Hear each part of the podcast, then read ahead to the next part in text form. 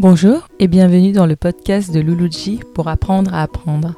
Dans cet épisode, je vous parle de la mémorisation pour les apprentissages. Il n'arrive toujours pas à réciter son poème. Deux heures sur sa leçon d'histoire et il n'a pas retenu grand-chose.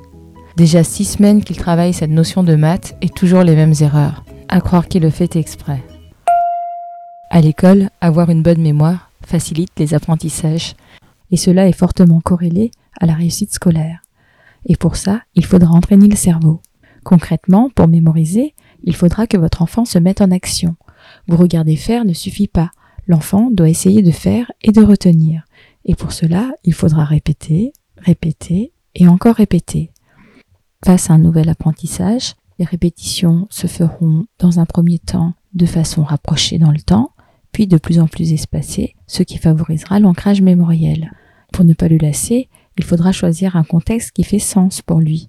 Montrez-vous créatif dans les propositions d'entraînement afin que les répétitions se fassent de manière variée et adaptée à son profil d'apprentissage. Pour mémoriser cette leçon, a-t-il besoin plutôt de l'entendre et de la répéter à haute voix?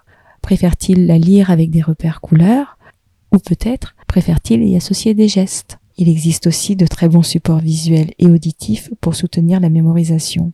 Ce peut être des cartes mentales pour une leçon d'histoire ou de géographie, des moyens mnémotechniques pour retenir l'ordre des planètes, des flashcards pour le vocabulaire en anglais, des pictogrammes pour les règles de grammaire et d'orthographe. Il sera important aussi de le tester souvent pour réactiver la connaissance. Bien sûr, les jeux peuvent là encore être un formidable outil au service des apprentissages.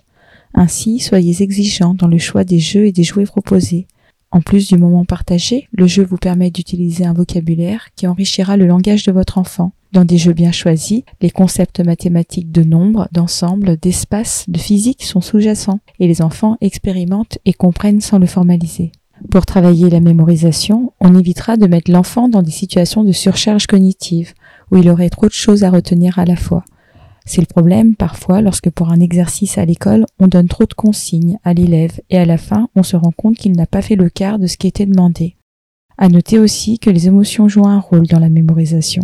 Les émotions ressenties comme positives favorisent le processus de mémorisation. Parce que si l'on associe un apprentissage à une émotion positive, alors le circuit de la récompense est activé. C'est ce que l'on nomme aussi un circuit de renforcement positif. Pour votre enfant, cela signifie que l'apprentissage qu'il a acquis lui a procuré un sentiment positif et qu'il aura envie de réitérer une expérience d'apprentissage pour obtenir ce même ressenti. À l'inverse, attention aux émotions négatives qui vont activer le circuit de la punition et ne feront alors que de générer du stress à l'enfant, ainsi qu'un sentiment de peur d'essayer de nouveau. Et pour apprendre, il faut oser essayer. Enfin, n'oubliez pas le rôle essentiel du sommeil dans la mémorisation. Lorsqu'on dort, le cerveau consolide les apprentissages, à condition de dormir profondément et suffisamment longtemps. Pour en savoir plus, je vous invite à la lecture du très bel ouvrage de Brown Rodiger McDaniel, intitulé Mets-toi ça dans la tête, les stratégies d'apprentissage à la lumière des sciences cognitives. Merci Loulouji, c'est chouette d'apprendre à apprendre.